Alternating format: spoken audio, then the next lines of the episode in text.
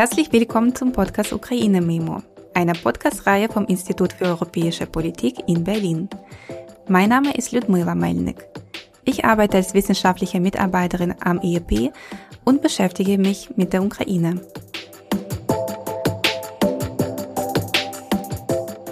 Im Juni dieses Jahres hat die Ukraine offiziell den Status eines Beitrittskandidaten zur Europäischen Union erhalten.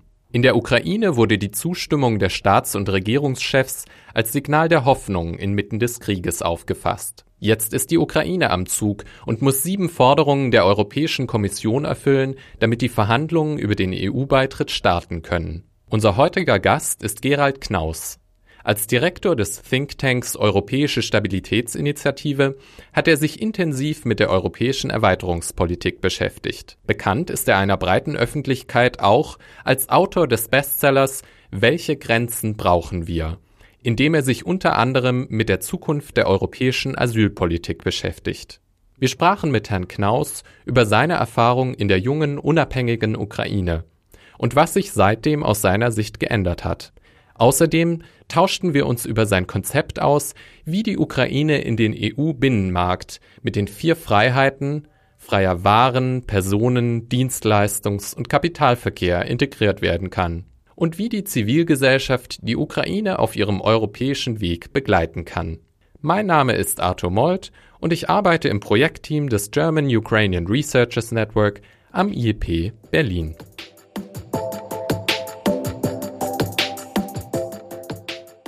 Lieber Gerald, herzlich willkommen in unserem Studio hier in Berlin. Schön, dass du da bist und dass ich heute mit dir sprechen kann. Ja, ich freue mich auch. Du kennst dich mit Entwicklungen der Europäischen Union aus und setzt dich für die europäische Integration der Ukraine ein. Wir wissen, dass die Ukraine im Juni dieses Jahres den EU-Kandidatenstatus erhalten hat. Dieser ist an sieben Forderungen gebunden, in erster Linie an den Fortschritt in der Bekämpfung der Korruption – Jüngste Umfragen zeigen auch, dass der Beitritt in die Europäische Union einer der Prioritäten für die ukrainische Gesellschaft ist. Er steht an vierter Stelle nach der Wiederherstellung der territorialen Integrität, der Bekämpfung der Korruption und der Stärkung des Verteidigungspotenzials der Ukraine. Die NATO erscheint in diesem Zusammenhang erst auf dem sechsten Platz. 80 Prozent der Bevölkerung sind dafür, dass die Ukraine ein Mitglied der Europäischen Union ist. Und heute möchte ich mit dir darüber sprechen, welche Chancen und Perspektiven die Ukraine hat, in nähere Zukunft überhaupt Mitglied der Europäischen Union zu werden, welche Herausforderungen auf diesem Weg stehen, aber auch wie die EU ihrerseits von der Ukraine profitieren könnte. Aber bevor wir in das Thema einsteigen, habe ich eher eine persönliche Frage. Ich habe zufällig erfahren, dass du nach deinem Studium eine lange Zeit in Tschernowitz, das ist im Westen der Ukraine, gelebt hast und dort unterrichtet hast. Was waren für dich prägende Eindrücke und Erfahrungen der jungen, unabhängigen Ukraine? Ja, also zunächst nochmal vielen Dank für die, für die Einladung und ähm, das Gespräch. Ich glaube, es gibt kein wichtigeres Thema in der europäischen Politik heute als die Frage, wie die Europäische Union mit nicht nur dem Konflikt, sondern auch der Zukunft der Ukraine umgeht. Das ist die entscheidende Frage für Krieg und Frieden und Wohlstand und auch die Zukunft der EU. Und da, da du angesprochen hast, meine ersten, meinen ersten Besuch in der Ukraine, das war 1993, äh, ist mir auch wieder bewusst geworden, wie unglaublich äh, sich schnell sich Dinge auch eben ändern können. Als ich 1993 ähm, eher zufällig, ich hätte eigentlich in Riga an der Hochschule unterrichten sollen und dann wurde dort die Fakultät geschlossen, weil dort so viel Marxismus, Leninismus unterrichtet wurde. Und dann wurde ich gebeten, ob ich nicht auch in Tschernowitz äh, Wirtschaft an der Hochschule unterrichten könnte. Habe ich zugesagt, ohne zu wissen, wo Tschernowitz wirklich liegt. Also äh, Tschernivtsi, so wurde mir die Stadt vorgestellt, aber auch als ich herausfuhr, dass sie Tschernowitz hieß auf Deutsch, sagte mir als Österreicher damals nichts. Und das zeigt uns, glaube ich, auch, wie, wie sehr dieser Kalte Krieg und diese Jahrzehnte der Teilung Europas diesen ganzen Teil Mitteleuropas zu einem weißen Fleck gemacht hat. Ich bin dann mit dem Flugzeug nach Kiew gekommen. Ich erinnere mich in der Financial Times, das war im Juni 93, stand eine kleine Notiz an dem Tag zufällig über die Ukraine, dass dort die Beulenpest, Bubonic Plague entdeckt wurde. Also das war so das Gefühl. Und ich dachte mir, was erwartet mich dort? Und kam dann in ein Land, das, also Kiew ohnehin eine großartige Stadt, aber vollkommen heruntergekommen 1993. Äh, es gab kaum etwas zu kaufen, es gab Hyperinflation. Es war ein Kampf, ein Zugticket zu bekommen, um irgendwie rauszukommen. Als ich dann in Czernowitz ankam, am Bahnhof abgeholt wurde, kam ich in eine Stadt, wo ich das Gefühl hatte, so weit weg von der Lebenswirklichkeit eines Westeuropäers war ich bei allen meinen Reisen nach Thailand und Sri Lanka und Tunesien. Ich bin viel herumgekommen, um mein Geld als Reiseleiter zu verdienen. Nie hatte ich das Gefühl, so weit weg zu sein von der Lebenswirklichkeit Westeuropas wie in Tschernowitz. Da waren, wir waren, glaube ich, damals zwei Ausländer, die dort lebten, ein Amerikaner und ich, äh, von denen wir wussten, die da an der Hochschule unterrichtet haben. Mein Geld, ich wurde bezahlt in Couponi. Das war damals der Gegenwert von 10 Dollar im Monat. Ich lebte in einem Studentenheim. Da gab es ein Jahr lang kein warmes Wasser. Die Studenten, denen ging es noch, also das Leben der Studenten war noch schwieriger.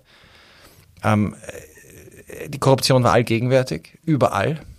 Auf den Straßen, die Straßenpolizei, im, im, im Krankenhaus. Ein, ein, ein Student von mir ist gestorben, der hatte kein Geld, um den hat sich keiner gekümmert. Dann wurde ihm die falsche Blutgru Blutgruppe gegeben.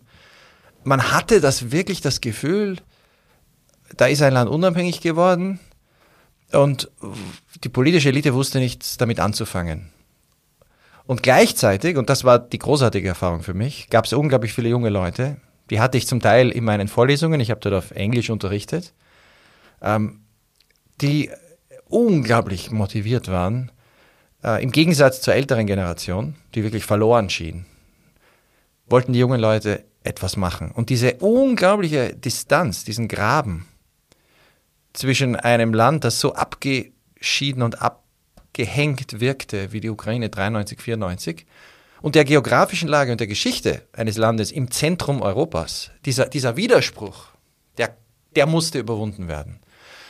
Und einige dieser jungen Leute, ich habe damals viel versucht, um die Ukraine auch in Österreich, in Deutschland bekannt zu machen, habe Professoren aus Oxford eingeladen. Wir haben dann in Czernowitz die erste Sommerschule organisiert im Sommer 94. Der Vizekanzler aus Österreich kam.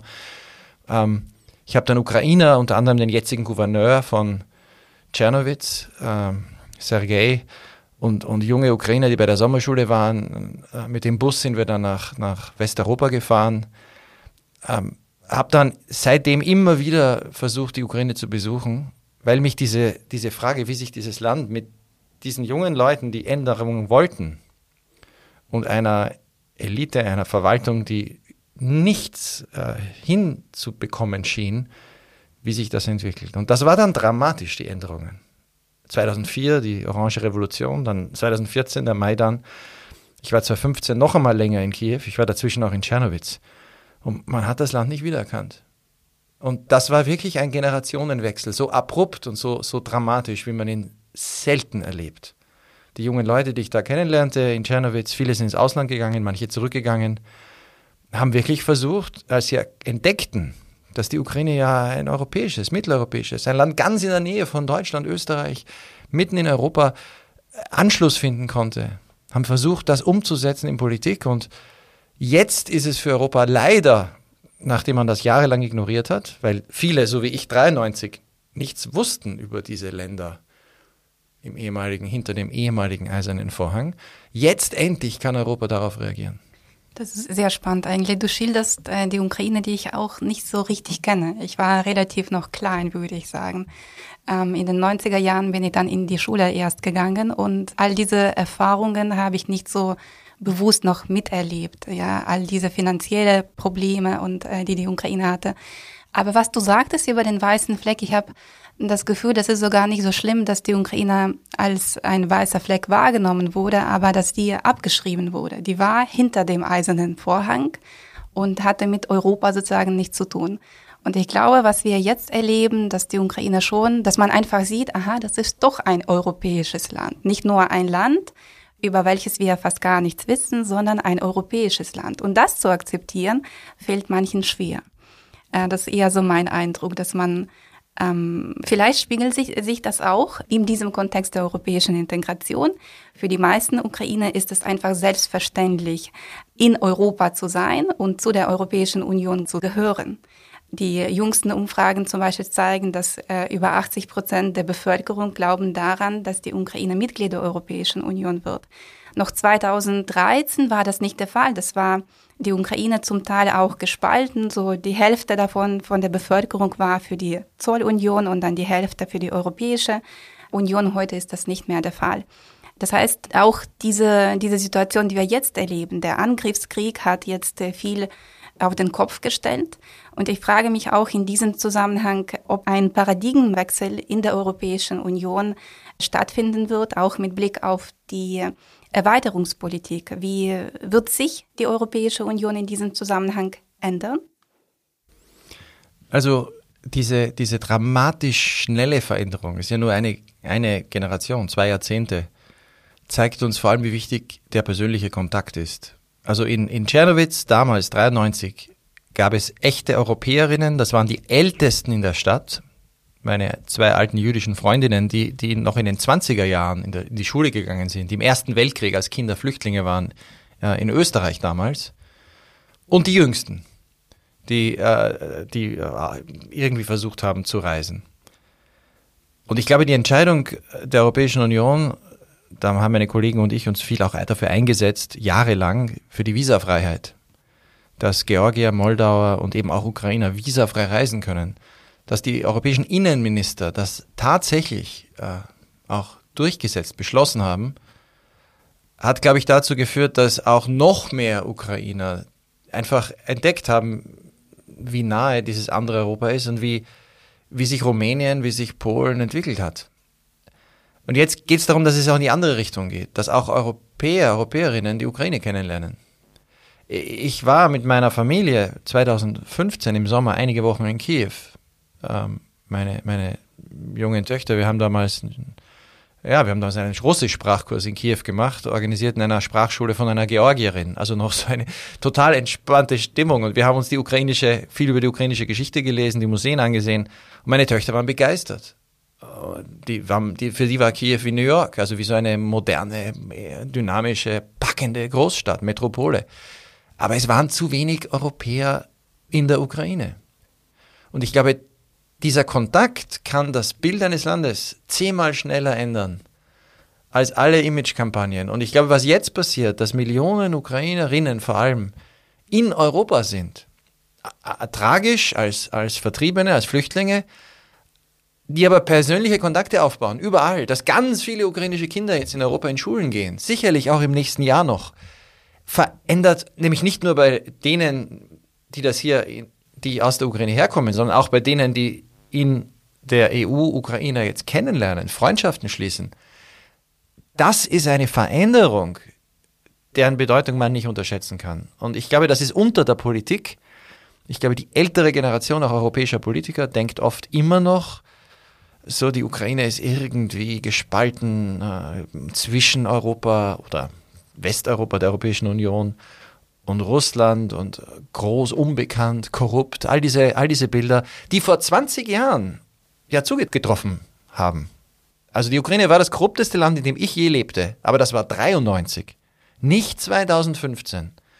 Und der Kontakt kann dazu führen, dass diese rasend schnellen Veränderungen dann eben auch äh, bewusst werden und das ändert dann auch die Politik. Ähm, da bin ich völlig bei dir. Die Frage ist für mich ehrlich gesagt, wie kann man diesen Kontakt richtig jetzt äh, pflegen, wenn der Krieg stattfindet? Ich habe jetzt auch festgestellt, ich bin mal auch bei vielen Facebook-Gruppen unterwegs und was die ähm, Menschen schreiben, die jetzt äh, gezwungen sind, im Ausland sich aufhalten. Und muss sagen, die haben nicht nur Europa von einer guten Seite erlebt, sie haben auch jetzt bestätigt, was die Ukraine so drauf hat. Zum Beispiel, was ich jetzt mit Blick auf Deutschland lese, dass man sehr enttäuscht ist oder sogar, man war darauf gar nicht vorbereitet, dass Deutschland so langsam ist, dass zum Beispiel mit Blick auf die Digitalisierung sehr viel äh, noch gemacht werden muss. Und das ist so eine neue Entwicklung sozusagen. Die Ukrainer sehen auch, dass die Ukraine schon einen Fortschritt gemacht hat äh, und kann einiges der Europäischen Union auch anbieten. Und dass man, dass nicht alles so glänzt, äh, wie man so denkt. Und ich habe das Gefühl, auch die Europäer manchmal wissen nicht, dass sie einiges ändern müssen. Mit Blick auf äh, Digitalisierung, äh, da bin ich eher so für eine strategische Digitalisierungspartnerschaft und dass wir voneinander lernen können. Aber wie gesagt, die Herausforderung bleibt jetzt für die nächsten Jahre, wie bringen wir Europäer in die Ukraine? Der Krieg findet da statt. Und dann noch äh, wollte ich noch mal zu der Frage zurückkehren, wie meinst du, wie wirkt all diese sicherheitspolitischen Herausforderungen auf die Europäische Union aus? Also ich, ich glaube, das Erste, was du angesprochen hast, dieses, äh, auch dieses Entdecken von Seiten der Ukrainerinnen hier in Deutschland, in anderen europäischen Ländern, dass sie die Ukraine durchaus auch etwas anzubieten hat. Das habe ich schon vor vielen, vielen Jahren bei jungen Esten, Letten, Litauern, auch Rumänen entdeckt. Auch in Bulgarien, eines der ärmsten, das ärmste Land der Europäischen Union, gab es in den 90er Jahren junge Leute, die eine Idee hatten, Dinge ändern wollten und dann festgestellt haben, mit der Energie, mit der sie ihr Land ändern wollten und konnten, äh, diese Energie gibt es auch nicht in allen europäischen Ländern so. Also man kann, das Spannende an der europäischen Integration ist ja eben, dass es ein Austausch ist. Es geht ja nicht darum, dass hier eine reiche Union arme Länder aufnimmt, die dann arm bleiben und irgendwie Kolonien werden. Das ist ja der große Unterschied der EU-Integration zu allen anderen Modellen der Vergangenheit, nämlich den imperialen Konstruktionen mit einem Zentrum, mit äh, einem Kerngebiet und dann mit peripheren Kolonien. Und die Europäische Union ist eben nicht das. Und wenn die Ukraine zeigen kann, äh, auch, auch selbstbewusst, dass man ja in ganz vielen Bereichen, ja, man ist das ärmste Land, man braucht Unterstützung, gerade jetzt braucht man Unterstützung für finanziell, Infrastruktur, äh, militärische, also Waffen und anderes. Man kann viel lernen. Äh, die europäische Integration war großartig für Rumänien. Rumänien hat sich ökonomisch phänomenal entwickelt, direkt vor der Haustür der Ukraine, Polen auch. Aber man kann auch sehr viel beitragen. Und ich glaube, diese, dieses gesunde Selbstbewusstsein, sich eben nicht auf irgendwelche Mythen der Geschichte stützen, sondern darauf, wir sind in der Lage, Korruption zu bekämpfen. Wir haben, im, ich kenne Freunde, die in Kiew mir geschildert haben, wie im Bereich der, des Ankaufs von Medizin, ein sehr korrupter Bereich in der Vergangenheit, durch Reformen, auch durch Digitalisierung, enorme Fortschritte erzielt wurden. Ich habe selbst das Zugsystem erlebt in der Ukraine. Ich war weniger überrascht als jetzt viele in Westeuropa, äh, wie gut mitten im Krieg weiterhin die Kommunikation funktioniert. Die Digitalisierung habe ich auch erlebt in Kiew. Ähm, äh, die Kulturszene. Ich glaube, wenn man danach zugibt, die enorme Bedeutung der Ukraine als, als landwirtschaftlicher Produzent, nämlich nicht, da gibt es ein paar Tomaten, die gut schmecken. Nein, das ist ein, ein weltpolitisch extrem wichtiges Land für die Ernährungssicherheit. Ähm, die, die, die industriellen Traditionen, aber vor allem auch im, im Service-Sektor, in den modernen Sektoren, die Fähigkeiten äh, junger ukrainischer Unternehmer, kreativ zu sein, die Abhängigkeit von der Ukraine, die die Ukraine von Europa hat für eine Glück, gute Entwicklung in den nächsten 15 Jahren. Ich bin sicher, das geht nicht ohne Integration. Diese Abhängigkeit besteht auch umgekehrt für die Europäische Union. Ich bin überzeugt, wenn Europa ein, ein, stabil, sicher den Wohlstand sichern will, den Frieden sichern will, dann kann es das viel besser, wenn es gelingt, die Ukraine zu einem Mitglied der Europäischen Union zu machen. Ähm, wir wissen nicht, was alles in der Welt passieren wird. Wir wissen nicht, was, wie sich die Entwicklungen zwischen China, den USA, China, Europa entwickeln, der Europäischen Union entwickeln werden. Die Ernährungssicherheit, der Klimawandel, die ganzen Verwerfungen da ist es gut, ein Land wie die Ukraine dabei zu haben, als volles Mitglied. Und zur Sicherheit vielleicht ein letzter Satz. Der Krieg, den die Ukrainer jetzt führen, ich habe viele, ich war in vielen Kriegsgebieten, Nachkriegsgebieten für Jahre lang. Ich habe vier Jahre in Sarajevo gelebt, in Bosnien, ich war in Kosovo, ähm, ich war oft in Georgien vor und nach dem Krieg 2008 ich kann mir gut vorstellen und ich weiß, wie viele Kriege es in Europa gab in den letzten, in meiner Lebenszeit, in den letzten 25 Jahren, gab es ununterbrochen Kriege. Eben immer in der östlichen Hälfte des Kontinents. Kroatien und Bosnien und Georgien und, und Armenien und Aserbaidschan. Äh, Moldau stehen immer noch russische Truppen. In einer Welt, die so unsicher ist, ist der Kampf, den die Ukrainer jetzt führen, ja auch eine Verteidigung Europas Sicherheit. Denn der größte Sicherheits, das größte Sicherheitsrisiko ist die aggressive imperialistische Ideologie, die ich selbst auch hautnah in Moskau erlebt habe, schon vor vielen Jahren. Ich war auch oft in Moskau. Und habe mir schon 2009, hatte, hatte wirklich Angst und Sorge, als ich diese Diskussionen erlebte von Intellektuellen, dass diese Ideen, die alles in Frage stellen, was seit 1990 in Europa den Frieden gebracht hat, die Anerkennung von Staaten, die Menschenrechte, die friedliche Lösung von Konflikten, verbunden mit der Militärmacht Russlands, sind die größte Gefahr für den Frieden. Und hier kämpft die Ukraine auch für die Sicherheit Europas. Und auch das ist in unserem Interesse. Europa wäre sicherer, die Europäische Union wäre sicherer, nicht nur, wenn die Ukraine diesen Krieg hoffentlich bald gewinnt, ihr Territorium wieder beherrscht, sondern danach auch mit der Europäischen Union verbunden bleibt, als enger Partner. Aber in diesem Zusammenhang wird sehr oft ein Argument reingebracht, dass zum Beispiel die Europäische Union nicht aufnahmefähig ist. Und das wäre so fast ein Selbstmord für die Europäische Union, so ein Land wie die Ukraine aufzunehmen. Was würdest du dazu sagen? Ich glaube, dass es wenig bringt, die, die so denken, einfach abzuschreiben und zu sagen, ihr versteht nicht, ihr, ihr seid konservativ, ihr seid ängstlich, denn ich kann diese Ängste sehr gut verstehen. Ich, ich, erinnere mich noch an die Ängste, als ich in Belgien studierte. Das war 1992. Ich war in England, ging dann von England nach Belgien. Äh, und in Belgien, das war damals die Zeit des Beginns der Jugoslawienkriege.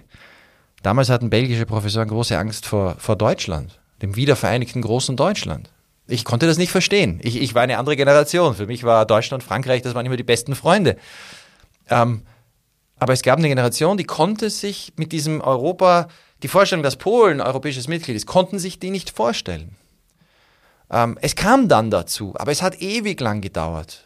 Václav Havel hat sich ja beschwert, zu Recht, noch äh, in Aachen, ich glaube bei einer Rede 1995, hat er gesagt, jetzt sind wir schon seit fünf Jahren, äh, ist der Kalte Krieg zu Ende. Wir sind, wir sind Demokratien.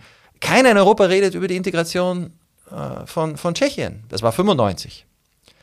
Und es waren dann diese Dissidenten in Polen, äh, in, in, Tschechien, ähm, die dann den Druck gemacht haben, gesagt haben, es muss sich etwas ändern. Und das hat lange gedauert.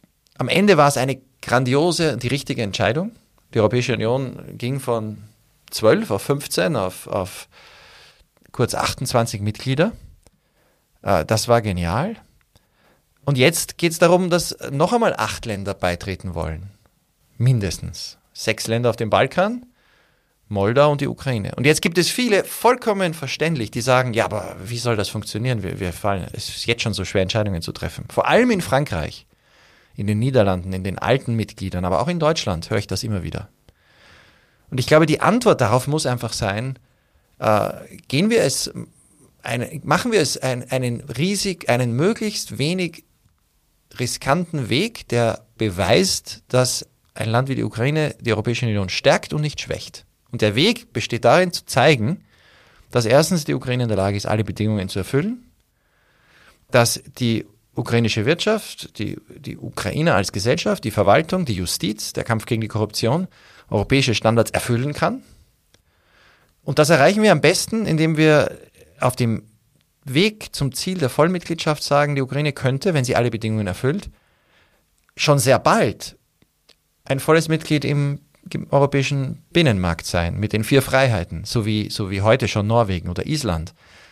Dann hätten die Franzosen, die Niederländer, auch die Deutschen, die Angst haben, die Europäische Union wird zu schnell zu groß, die Chance zu sehen, okay, jetzt ist die Ukraine im Binnenmarkt, die europäischen Standards gelten, wir, die Wirtschaft wird sich sehr, sehr schnell verflechten, es werden unglaublich viele Interessen entstehen, diese, diese Anbindung zu vertiefen es geht. Und dann haben wir in fünf Jahren hoffentlich eine andere Debatte über die Institutionen in der EU. Ich glaube, wenn wir jetzt darüber reden, dass die Europäische Union die sechs Balkanländer, die Ukraine und Moldau aufnimmt, werden ganz viele äh, kalte Füße bekommen. Und dann suchen sie Ausreden, dann verzögern sie den Prozess. Auch jetzt wieder der Kandidatenstatus. Gleich nachdem der Kandidatenstatus vergeben wurde, war die Diskussion unter den europäischen äh, Regierungen, okay, und jetzt soll mal gar nichts passieren. Also Kandidatenstatus, das war das Geschenk und dabei bleibt's. Und das ist natürlich desaströs, das nützt gar nichts. Wir brauchen jetzt eine echte Integration. Und ich glaube, der Weg dahin, diese Ängste zu überwinden, pragmatisch, und das ist ureuropäisch. So wurde die EU gebaut. Zuerst Integration von Kohle und Stahl. Dann die Integration über einen gemeinsamen Markt, die Europäische Wirtschaftsgemeinschaft, der Vertrag von Rom 1957.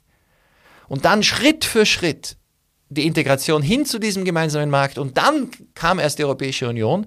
Ich glaube, das ist jetzt auch die erfolgsversprechendste Garantie, dass wir in fünf Jahren hoffentlich eine Ukraine haben, wo die Ukrainer, die Bürger, die, auch die, die Wirtschaft so mit der Europäischen Union integriert sind, wie, wie heute bereits die Bürger und, und die Wirtschaft in Norwegen oder Island. Wir kommen noch zurück auf das Konzept äh, eigentlich von diesen vier Freiheiten, das du auch vorgeschlagen hast.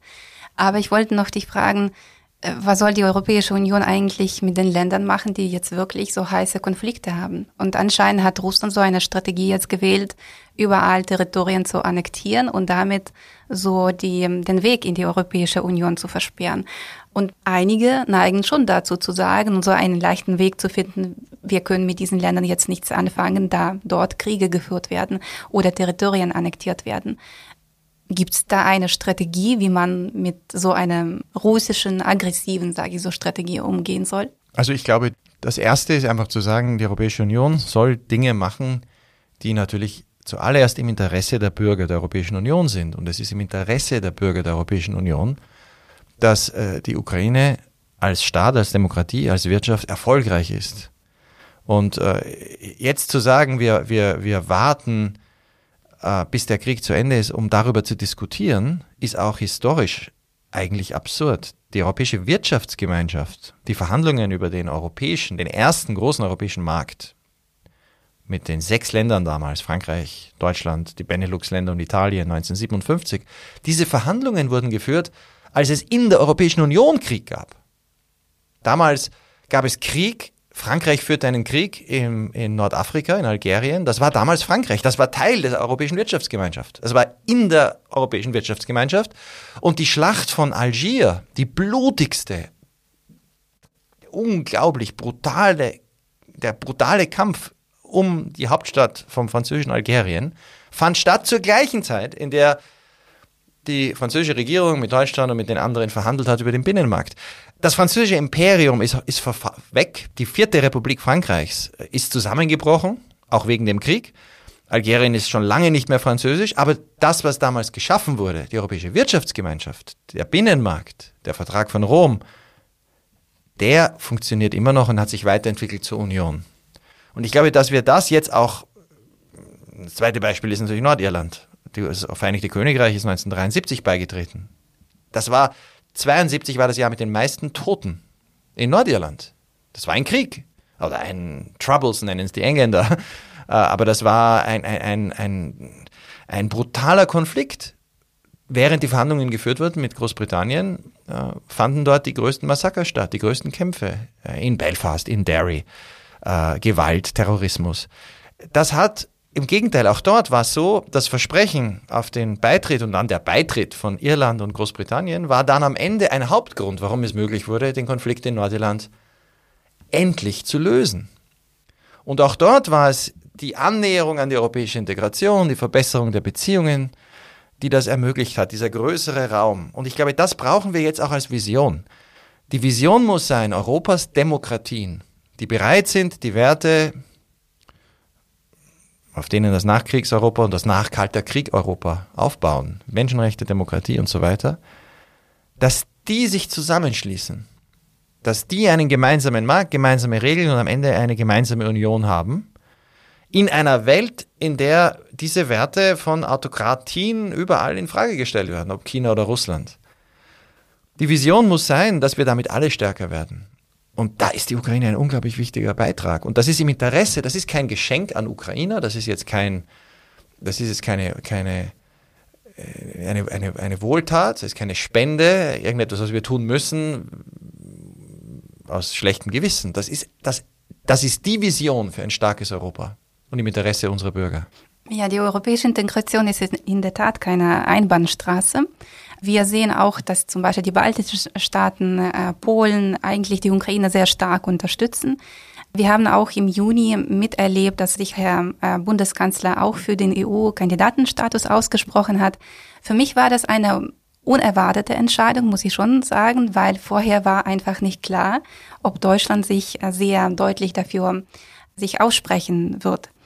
Wie schätzt du überhaupt die Unterstützung seitens Deutschlands ein? Meinst du, die ist so eine spontane Entscheidung oder eher wirklich, das ist so eine nachhaltige Unterstützung für den EU-Kandidatenstatus? Ich glaube, es ist tatsächlich, äh, gibt da viele, viele Widersprüche in der deutschen Position, die erst aufgelöst werden müssen. Denken wir an den, an den Koalitionsvertrag der jetzigen Regierung, der Ampel, da wird von einer europäischen Föderation gesprochen. Also ein, ein ganz enges Europa mit noch mehr Integration. Äh, eine Vision, die man teilen kann, ohne äh, zu ver, vergessen, dass es ganz viele in der EU gibt, die das jetzt schon nicht wollen. Aber wer natürlich eine noch eine noch stärker integrierte EU will, der hat manchmal Angst davor, dass mehr Mitglieder dazukommen. Ich glaube, das ist ein, ein Argument hier in Deutschland, dass manche sagen, wir müssen erstmal die EU selbst reformieren. Das habe ich auch oft gehört, auch im Kanzleramt, äh, auch bei vielen Politikern. Das ist nicht anti-Ukraine, aber das ist ein Argument, das sagt, die EU muss sich selbst erst äh, äh, umbauen und irgendwann dann denken wir darüber nach, was, was passiert mit den neuen Kandidaten. Ich halte das für einen großen Fehler, weil die Erfahrung ist, dass das Heranführen von anderen Ländern ganz nahe an die EU, ganz nahe an die Mitgliedschaft, immer erst den Druck erzeugt hat, um auch die EU selbst zu ändern. Das war mit der Europäischen Union so damals, nach dem Ende des Kalten Krieges, 92. Ähm, das war mit den letzten Verträgen so. Es war immer auch der Druck, fit zu sein für eine größere Union, der zu den Reformen in der Union beigetragen hat. Und ich glaube, das wird sich nicht ändern. Ich glaube aber umgekehrt, dass Deutschland auch wirtschaftlich gerade alle, sehr viele Dinge in Frage stellt. Diese äh, Abhängigkeit von, von russischem Energie, die, diese auch enge Integration mit einem auto, autoritären China. Viele in der deutschen Wirtschaft, in den großen deutschen Betrieben merken, wie fragil das ist. Und wenn man da mit dem Argument kommt, dass ja das, was auf jeden Fall für ein Land wie Deutschland wirtschaftlich extrem wichtig ist, nämlich die Nachbarschaft, große Länder wie wie die Ukraine äh, und andere Nachbarn der Europäischen Union, die anzubinden, die einzubinden. Wenn ich mich jetzt nicht täusche, äh, Deutschlands äh, Exporte nach Polen und Tschechien zusammen sind höher als nur nach China. Das ist Polen und Tschechien, diese Länder, die sich durch die europäische Integration dramatisch entwickelt haben. Jetzt stellt man sich vor, das passiert mit der Ukraine. Die Ukraine entwickelt sich so. Das ist ein Land mit äh, ja, 40 Millionen Einwohnern, das sich enorm entwickeln kann, so wie Polen, so wie Rumänien. Und das ist dann für ein Exportland, für eine Wirtschaft wie Deutschland, für die ganze Europäische Union ein unglaublicher Schritt nach vorne. Ähm, also ich glaube, man muss diese, diese Wahrnehmung äh, verändern. Man muss zeigen, dass die Vision, und das ist die, vielleicht die älteste Vision, das war immer ein, ein Projekt von Träumern, im 19. Jahrhundert. Victor Hugo, der französische Dichter, träumte von der Europäischen Föderation. Ich glaube nicht, dass es sie so geben wird, wie sie sich damals manche vorgestellt haben, aber wir sind auf dem Weg zu einem Europa, in dem es hoffentlich nur noch Demokratien geben wird, in dem diese Demokratien es geschafft haben, die Grenzen zwischen den Ländern unsichtbar zu machen, das großartige Projekt Schengen, in dem die Wirtschaft integriert ist, in dem sich jeder frei bewegen kann, und indem diese Länder gemeinsam in der Welt von vielen Autokratien ein Bollwerk für diese Werte darstellen und sich gegenseitig unterstützen. Und dazu brauchen wir äh, den Balkan, so wie wir Rumänien und Bulgarien gebraucht haben. Da brauchen wir die Ukraine, Moldau, irgendwann auch Belarus. Das ist ein Projekt für diese Generation und das ist erreichbar. Das ist wirklich so eine Schwierigkeit, die du angesprochen hast, diese Wahrnehmung. Ja, einerseits sieht man die Realität, andererseits versucht man die Realität zu bestreiten, ja, und weiterhin den Handel zum Beispiel mit Russland zu pflegen oder mit China. Ich glaube, einmal sagtest du auch, dass die Ukraine so wie China für die Europäische Union und für Deutschland werden kann. Aber wie man diese Wahrnehmung ändern kann, das ist äh, wirklich eine Herausforderung. Ich, ich hoffe, dass das wäre möglich, aber ich habe auch das Gefühl, das liegt manchmal einfach an der Wahrnehmung und eigentlich wäre alles möglich, aber irgendwie klappt es bis heute nicht. Aber ich wollte noch mal zu deinem Konzept, weil ähm, du setzt dich eher dafür ein, so einen gewissen Zwischenschritt zwischen Kandidatenstatus und EU-Mitgliedschaft äh, äh, vorzuschlagen, die Mitgliedschaft im gemeinsamen Binnenmarkt äh, mit vier Grundfreiheiten. Und auf der anderen Seite haben wir den Vorschlag von Emmanuel Macron, das so eine europäische politische und wirtschaftliche Gemeinschaft vorsieht. Ich bin da sehr skeptisch eigentlich. Ich bin eher auch für dein Konzept, was den Vorschlag vom französischen Präsidenten angeht, dann gibt es auch so Schwierigkeiten für die Ukraine, weil die Ukraine wird sich als Mitglied einer zweiten Klasse wahrnehmen. Siehst du überhaupt, wenn wir sagen, dein Konzept ist nicht das Beste, zum Beispiel, aber siehst du irgendwie eine Chance für den Vorschlag, der von französischen Präsidenten kommt? Also ich habe ja auch viele Jahre in Paris gelebt und bin da oft, habe dort viele Kontakte, bin erst 2016 aus Paris nach Berlin zurückgezogen. Und in Paris habe ich gelernt, dass die Vorschläge, die aus dem Élysée-Palast, also aus von der Präsidentschaft kommen, oft sehr vage sind. Das ist eine relativ kleine, extrem zentralistische hm, Verwaltungsstruktur. Und da wird dann eine große Idee präsentiert von einem französischen Präsidenten und im Außenministerium, nicht weit weg in Paris, weiß man dann auch nicht genau, was das eigentlich bedeutet.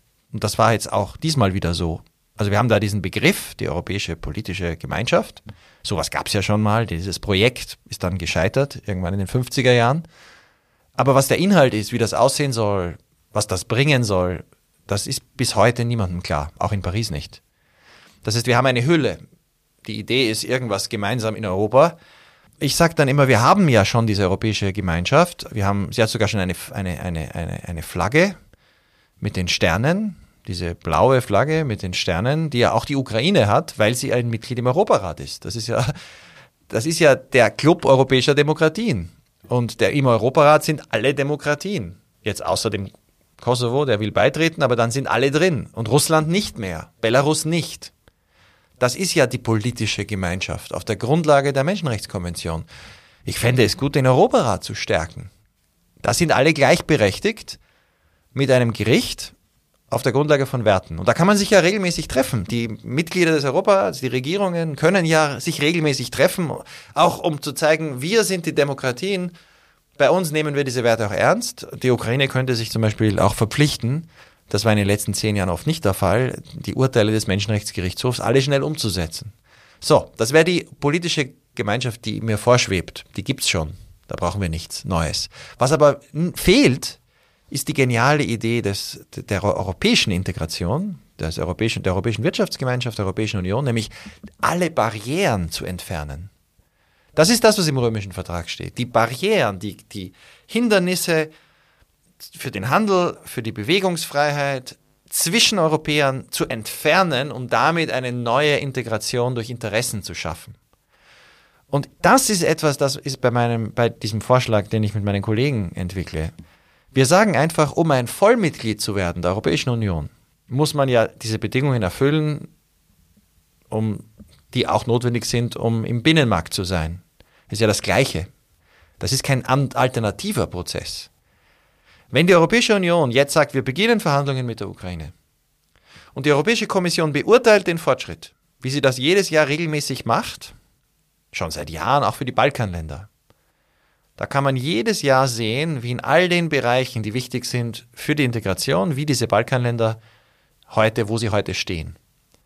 Und das Einzige, was wir vorschlagen, wäre zu sagen, die Ukraine wird genauso bewertet und wenn die Ukrainer das Land die Bedingungen erfüllen, in der Beurteilung der Kommission, also objektiv, die Europäische Union aber dann, sagen wir in fünf Jahren, das ist erreichbar in fünf Jahren, die Verhandlungen Rumäniens haben nicht länger gedauert. In fünf Jahren ist die Ukraine bereit, diese Bedingungen zu erfüllen. Dass man dann sagt, gut, die Europäische Union ist vielleicht noch nicht bereit in fünf Jahren für die Vollmitgliedschaft. Aber sie ist bereit, dass dann die Ukrainer die vier Freiheiten haben. Das bedeutet, und je früher wir darüber reden, desto besser, vor allem auch für die Bewegungsfreiheit, dass dann nicht mehr nur in einer Krise mit der Konstruktion von temporärem Schutz für Flüchtlinge Ukrainer überall in die EU reisen können und überall arbeiten können und überall leben können, das wird dann normal. Das sollte nie wieder verloren gehen.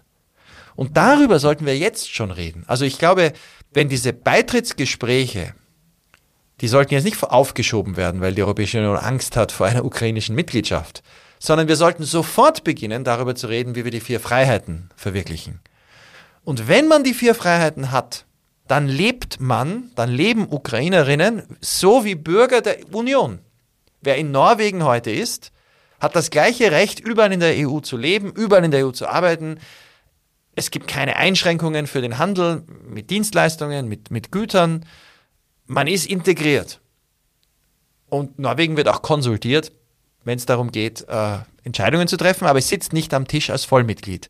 Dieser Schritt ist in fünf Jahren erreichbar und das wäre meine Vision. Bis 2027 ist die Ukraine im Binnenmarkt, hat die vier Freiheiten und dann entstehen so viele wirtschaftliche Verbindungen. Das ist so ein starkes Signal auch an die Wirtschaft überall in Europa, die Ukraine als Teil des Binnenmarktes zu sehen, dass dann die Interessen, die durch die Fakten entstehen, und das war das Geniale an der Konstruktion von Robert Schumann und Jean Monnet, Integration durch Interessen, die immer stärker werden, unumkehrbar, dass das dann auch mit der Ukraine zutrifft.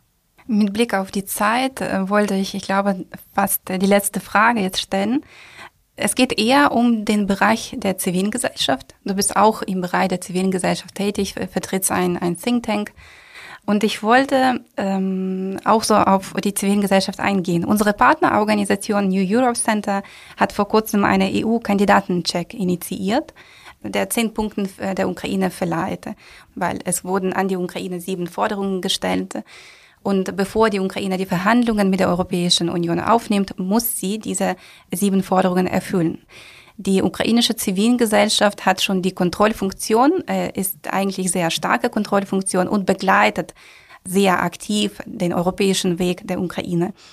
Aber wie schätzt du sozusagen von, von außen die Kapazitäten ukrainischer Thinktanks ein, den europäischen Weg der Ukraine zu begleiten und eine gewisse Advocacy für die Ukraine zu machen? Ich glaube, das ist extrem wichtig und passiert auch bereits.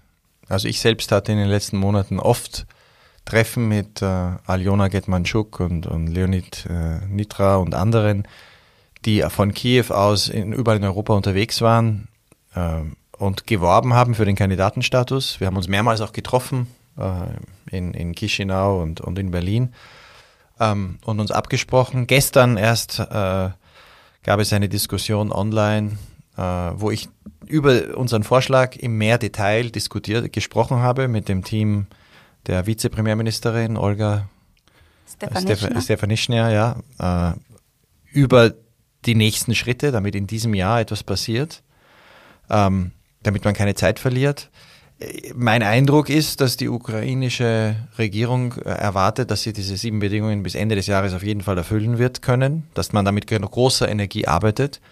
Aber dann wird es auch wichtig, dass die Zivilgesellschaft, die, die Denkfabriken und andere äh, dieses Wissen dann auch weitertragen, erzählen. Also ich erinnere mich immer an direkt nach dem nach den äh, Maidan-Protesten und, und der Gewalt in, in, in Kiew und äh, der erfolgreichen letztlich äh, Revolution äh, gab es äh, von ukrainischen Denkfabriken Einladungen für Leute aus ganz Europa hinzukommen und mit Ukrainern zu diskutieren. Und das, ich, viele, die, ich war damals auch gleich direkt nach dem Maidan dort, für viele, die da dabei waren, hatte das wirklich einen Eindruck gemacht. Das vergisst man nicht. Und jetzt ist es ja jetzt schon so, dass sehr, sehr viele nach Kiew fahren. Ähm, manche sagen dann, ja, das ist so ein Tourismus äh, weil sich Politiker gerne dort zeigen. Aber die Tatsache, dass Politiker denken, es ist gut, in Kiew gesehen zu werden und die Tatsache, dass sie dann ja auch Kontakte und Eindrücke mitnehmen, die sie verändern, das ist extrem positiv. Ich glaube, dass äh, hoffentlich ist der Krieg bald zu Ende, das ist nicht absehbar, aber dass dann die ukrainische Zivilgesellschaft diese Brücke herstellt, hier in der Europäischen Union zu kommunizieren, und auch eben realistisch äh, in, in Kiew äh, zu erklären, die Europäische Union ist kompliziert und äh, da hier äh, viele zu überzeugen, da muss man eben auch wissen, wie denken die Dänen, wie denken die Iren, wie denken die verschiedenen Parteien in Deutschland. Ähm, äh, das ist ein kompliziertes Konstrukt, aber es ist großartig, äh, weil es letztlich mit Argumenten und Worten und den Instrumenten von Denkfabriken der Zivilgesellschaft möglich ist, Dinge zu verändern. Und da hat da hat die Ukraine derzeit einige sehr, sehr gute junge Leute und ich glaube mit der jetzigen und, und junge Institutionen und mit der jetzigen Diaspora wird sich das noch dramatisch verschärfen, äh, verbessern, weil ganz viele, die jetzt hier sind, ja schon vorher Beziehungen hatten, aber jetzt noch mehr Beziehungen aufbauen und äh, dann Brücken bauen können zwischen der Europäischen Union und, und, und Kiew. Ja, wir haben unser Gespräch heute mit dem Austausch eigentlich begonnen. Das heißt, wie wichtig der Austausch ist und das Wissen überhaupt weiterzutragen. Und ich hoffe eigentlich, dass es uns gelingt. Einen herzlichen Dank für das Gespräch. Ich danke auch.